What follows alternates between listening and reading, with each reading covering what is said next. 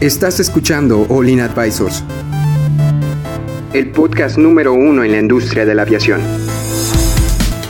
Entérate de los eventos y noticias más importantes del sector aeroespacial, en México y en el mundo. Ponte cómodo y sube el volumen que estamos por comenzar.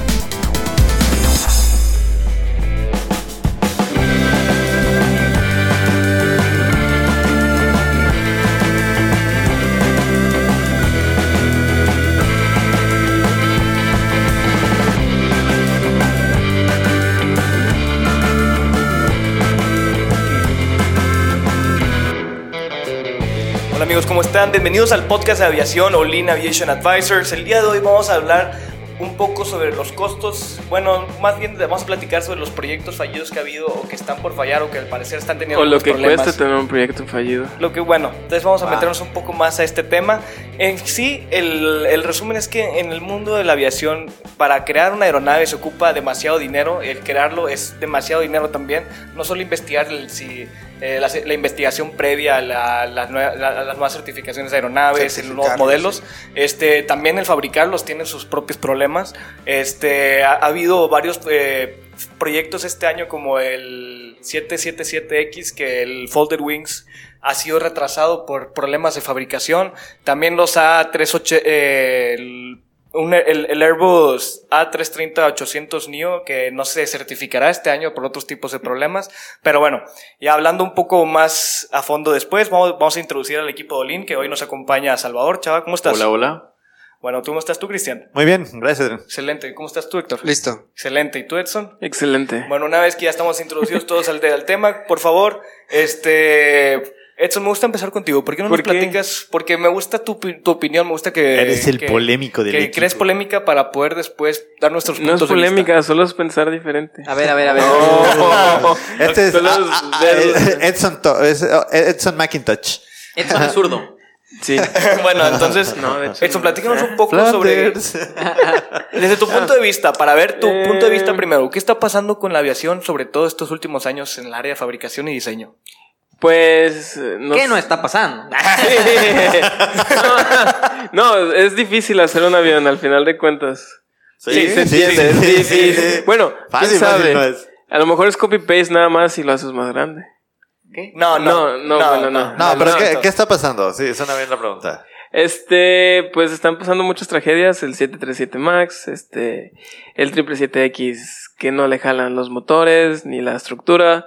Este, parece que la gente, la gente adecuada no está en los lugares adecuados. No, yo, yo Oye, creo pero que... Airbus también, no se le Ah, Airbus también, no, no, no, Airbus también. Imagínense, el A330-800 lleva, se salió hace un año, o no, más de un año, y lleva como un año y medio sin certificarse, y el CEO apenas salió ahorita diciendo, ah, llevamos 50% Sí, y para este año no. O sea que se va a tardar dos años para certificar un avión. Y luego las compras son Dos. muy bajitas, ¿no? Han Y las compras- como El 2000. nivel de venta, ¿no? También. Ajá. Por ejemplo, proyectos fallidos tenemos. eh, ¿Ustedes considerarían el A380 un proyecto fallido? Súper fallido. No, o sea, lo, lo considero... Es que no es un proyecto fallido porque cambiaron las tendencias, pero se ¿Salió se- rentable? Si salió rentable, no es fallido. Si, Eh, si no salió rentable, es salió, fallido. Y no sí hay- salió rentable, pero no lo suficiente como las otros Y no hay un de departamento que prediga eso. Sí, a ver, a ver, nada más. Tú, por ejemplo, tú haces un producto y no piensas en la tendencia mundial. Exacto. O sea, tú, tú haces un producto para hoy. O sea, ¿sabes qué? Hoy la gente quiere aviones grandes.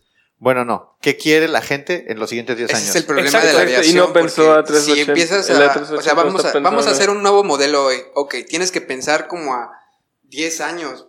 ¿Sabes? Por- Porque tienes 15. que, o sea, tienes que empezar a hacerlo, te tardas, no sé, 4 o 5 años en hacerlo, luego para certificarlo uno o dos tres. años más. O sea, Es que a ver, si, Es si- complicado si le sacaron- futurearle. Si hubo ganancia, si no, que, si no hubo números rojos en el proyecto del 380, se hizo el proyecto y además Airbus lo quería hacer porque quería, él, Airbus quería tener el avión más grande. Hay que decirlo, quería ganarle el Y 747. lo logró. ¿Y sí? Sí. Claro que lo logró. Pero, con el que- 380. pero, pero ¿a qué costo? Yo digo, es, es, que, no, no, no con números rojos. Pero, o Le sea, sacó dinero de eso. pero se pudieron, pudieron tener proyectos que pudieron haber sido mejor. Ajá, yo hubiera hecho mejor el ¿Por qué inviertes en A350. O sea, en Sí. lugar de meterle la lana del A380, hubiera adelantado el proyecto del A350. O certificar el A330. Porque Pero- el A350 llegó tarde para el 787. El 787 nació y el A350 no había salido.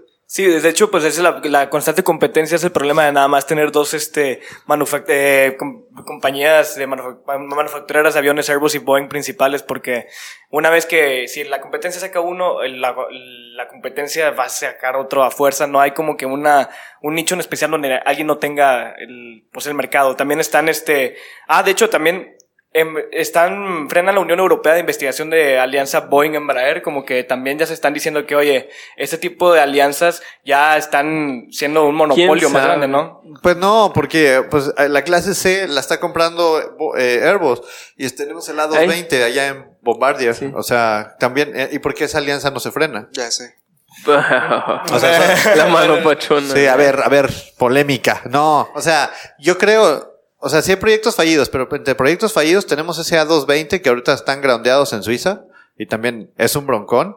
Y tenemos Ah, sí, 787 con problemas, tenemos 737 con problemas, tenemos A350. A350 creo que, creo que todavía Poquito, no, ¿verdad? todavía no. Poquitos, también no, no, no ha vivido No. mucho. Pero lo que no sé es que Y si estos- 737 Max, muchos. si estos tipos de problemas ya existían antes en la aviación, pero no se comunicaba, era normal, pero ahorita como que se me hace muy raro que este tipo de fallos en todas las aeronaves Bueno, como que pero se den en retomemos- cuenta ahorita. La pregunta, ¿qué costo tuvo todos esos proyectos fallidos? A ver, pues dinos qué costo, entonces a ver qué ¿Ustedes qué piensan? Se los dejo Digo, ustedes. para mí, hay, hay que definir. ¿De qué proyecto estamos hablando? ¿Del 380? De todos. Vamos a ir uno por uno. Pero ah, si no, quieres- millonarios, incalculables. Se acabó el podcast, ¿no? Por ejemplo, imagínense la unión entre ay, Boeing y Embraer. Embraer, fue Embraer. detenida. ¿Cuánto, cuánto está tosada esa unión? 4.2 mil millones de dólares, dólares. para que el fabricante Imagina- compre el 80% de las operaciones. Imagínate que la Unión Europea para esa unión. ¿Qué pérdidas va a tener Boeing? ¿Le va a afectar o no le va a afectar? Pues sí, sí le va a afectar. O sea, porque, por ejemplo, ¿por qué? Nada más pensemos hacia atrás. ¿Por qué Boeing está yendo a comprar Embraer? Para cubrir una... No, porque Airbus te- ya tiene, ya tiene No, a no. su alianza estratégica, eh, ¿cómo se llama? Ah, Bombardier. Con Bombardier. Bombardier. Pero ¿Pero qué quiere es cubrir? que es- yo tengo entendido que, Bom- que Boeing nada más le compró un, un modelo de la C-Series a Bombardier. Es para tener más presencia continental nada más. Pero sea, nada más para cubrir un nicho de mercado, porque Boeing hoy no quiere ir a, fa- a- a diseñar Aviones o- chicos. o aviones pequeños de, de- de- de corto alcance. Dice, ¿sabes qué? Mejor que lo haga quien lo sabe hacer y yo le apoyo con capital. Exacto. Yo creo que se están dando cuenta que el diseño de aviones ya no es viable. ¿A qué quiero llegar? O sea, el diseñar nuevos aviones desde cero se está haciendo muy difícil y lo vimos con el 737 MAX, que es lo que... El 737 era uno de los aviones más confiables de todo el mundo, así creo que era el más confiable, el que nunca era casi imposible que fallara, que dijo, Boeing, nada más vamos a hacerlo un poco más eficiente para, a- eh, para ah. Te voy, te voy a corregir ahí en eso. O sea, no, no es el más confiable. Era, o sea, era, o sea... Es era el, de es los- el avión era- que más se ha vendido, eso sí. El era avión el caballo más de vendido. batalla. Es. Era el caballo de batalla más este vendido. O sea, era el que, la- que casi todas las aerolíneas podían tener para poder salir, a- salir adelante, por decir así. Y pues dijeron, no, pues vamos a hacer este caballo de batalla que ya teníamos, nada más actualizarlo. Para no tener que hacer la certificación desde cero otra vez, nada más hacerle unas modificaciones, una, un subcertificado, si mal no recuerdo. Y este, ponerle diferentes motores aviónica. Y pues ya vimos que a veces no se consideran algunas cosas como la aviónica lo suficiente o el centro de gravedad de los motores que llevan a este tipo de fracasos del MCAS y por el estilo. Pero ¿a qué quiero llegar? Ahorita las aerolíneas, este, como Boeing otra vez, que tal vez quería, disculpa, Airbus, quería comprar la serie C de Bombardier para no tener que hacer el rediseño otra vez una aeronave, porque la, la serie C de Bombardier hacía, eh, tenía un, cubría un nicho de mercado muy, muy especial. Oye, y eso lo compró una de Asia, ¿no? ¿Qué cosa? ¿La, La serie, serie C? C. Ah, No. sí. Ah, bueno, No, es que sí, Mitsubishi, ¿no? Mi- Mitsubishi, Sí. Mitsubishi compró otra parte. Es que, es que Bombardier vendió todo. Sí. O sea, Bombardier nada Los más se, aviones que- ejecutivos. se quedó con Sí. los aviones ejecutivos, no. No, no, no, se quedó sí, con los sí, se quedó con los con ejecutivos. Challenger. Y los de eh, para aerolíneas ya los. Sí, cierto. Pero se me hace muy extraño que ahorita ya la- Pero- las aerolíneas, digo, las aerolíneas, los este, Boeing y Airbus ya no quieran, bueno, no que no quieran, sino se les hace más viable ya no tener que hacer el rediseño desde cero, como que... Pues Y- es que y- mejor lo y pagas para que alguien mal. más lo haga, ¿no? Pero eso ya sería como con un monopolio, ¿no? Pues ya es un bimonopolio, un bipolio, por decirlo así. Sí, porque, ah, Embraer te compro. Y el otro, ah. Bombardier ¿Qué? te compro. Como que Es que sí es. está muy feo, no, no quiero. Es no, que, mira, pero, pero es sí. que No. también no, eh, Si nos ¿quién pusiéramos tiene la es lana del mundo? capitalismo o socialismo es lo mismo, o sea, es como, o sea, ¿sabes? ¿Y Por ejemplo, no? ahorita China está haciendo su está- China está haciendo sus comacs, Sí, ¿no? Exacto. y, y eso es lo que voy. Porque ahorita la están regando Airbus y Boeing como que más notablemente que otros años. ¿Por qué Comac, Sucoil, no- creen que pueda aprovechar esta oportunidad? Mira, Yo creo que no. Es que, es que tan solo Airbus y Boeing cubren el más del 95% Imagínate. de todo el mercado. Bueno, güey. imagínate que 737 Max parado, Sucoil saca un nuevo modelo igual al 737 Max y este no está parado y más barato. A ver, ya habíamos hablado sobre eso. Sí, Comac y. Sukhoi son, son fabricantes patito. Bueno, pero tienen Son la oportunidad, regionales, o sea, Y, y- y de cadena de suministro deficiente. tienen la oportunidad de sobresalir. eh. Supongamos que la como- mira, aprovechan. Es bien- bien fácil. Es, es como si la tener- tiendita de la esquina le quiere ganar al Oxxo.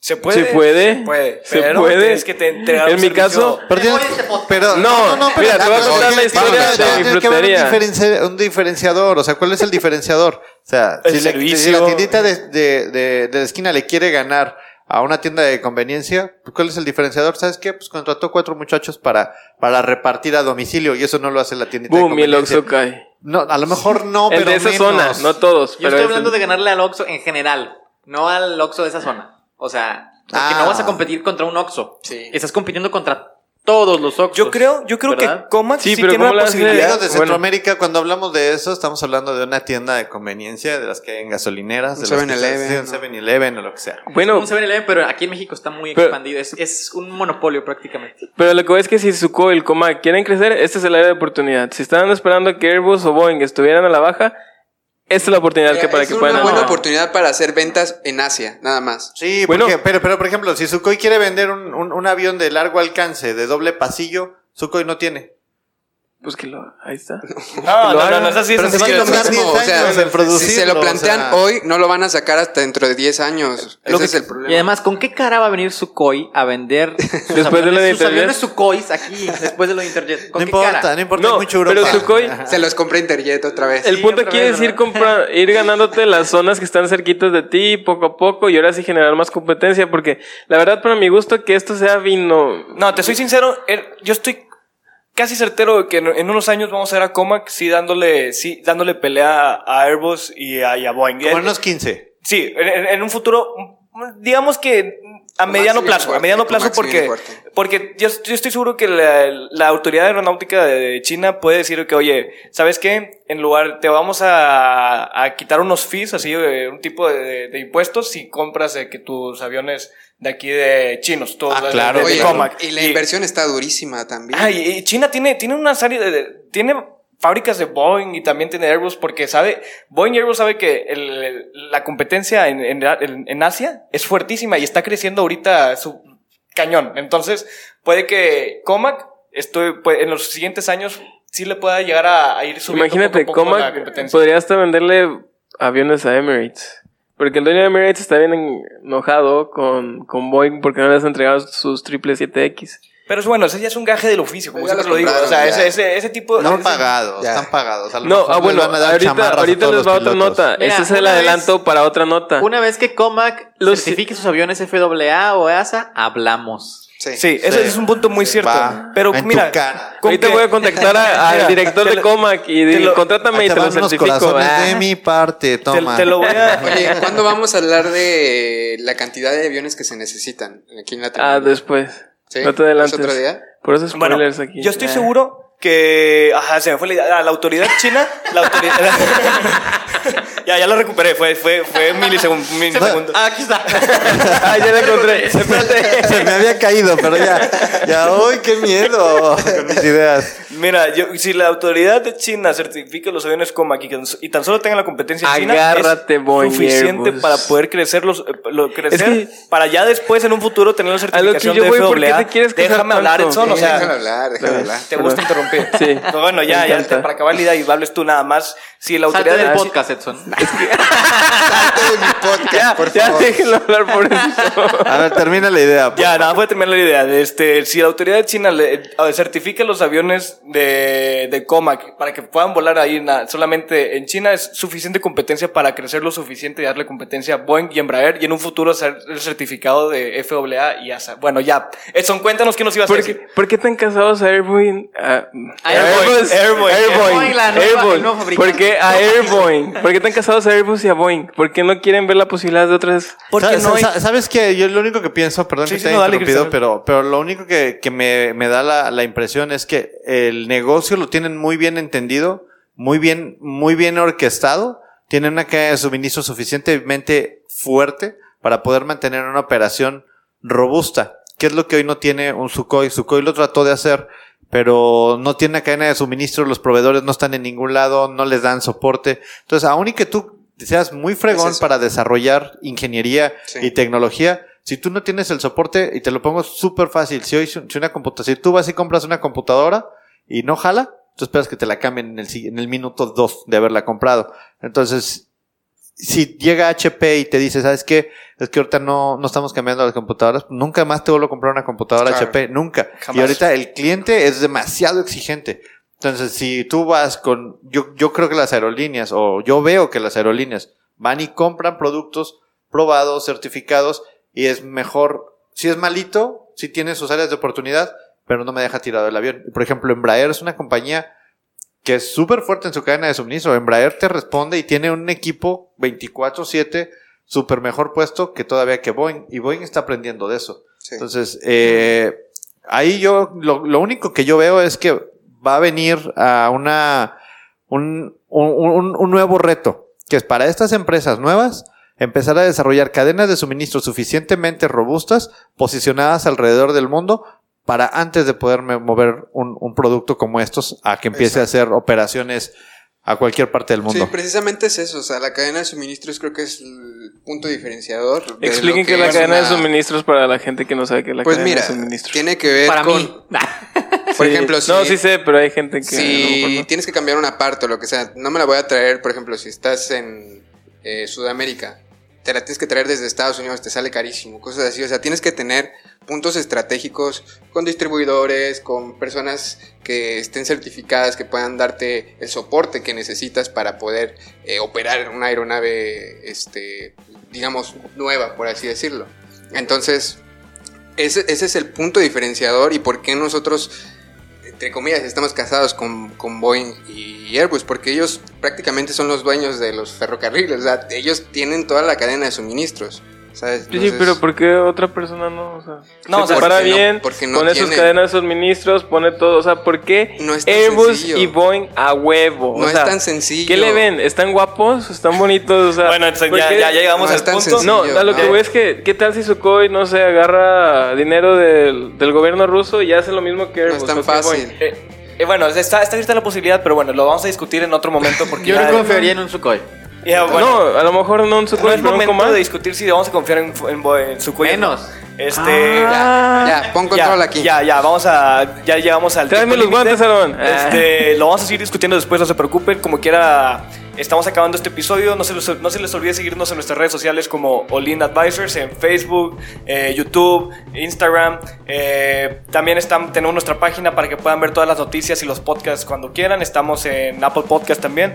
Les agradecemos a Lesan por estarnos prestando sus instalaciones. Como ya saben, cada vez nos vemos un poco más profesionales. Y pues nada más agradecerles que nos estén acompañando y pues nos vemos en el otro capítulo. Adiós. Que es una aerolínea patito. Eh, adiós. Bye. No es una aerolínea, por cierto. Adiós. Bye.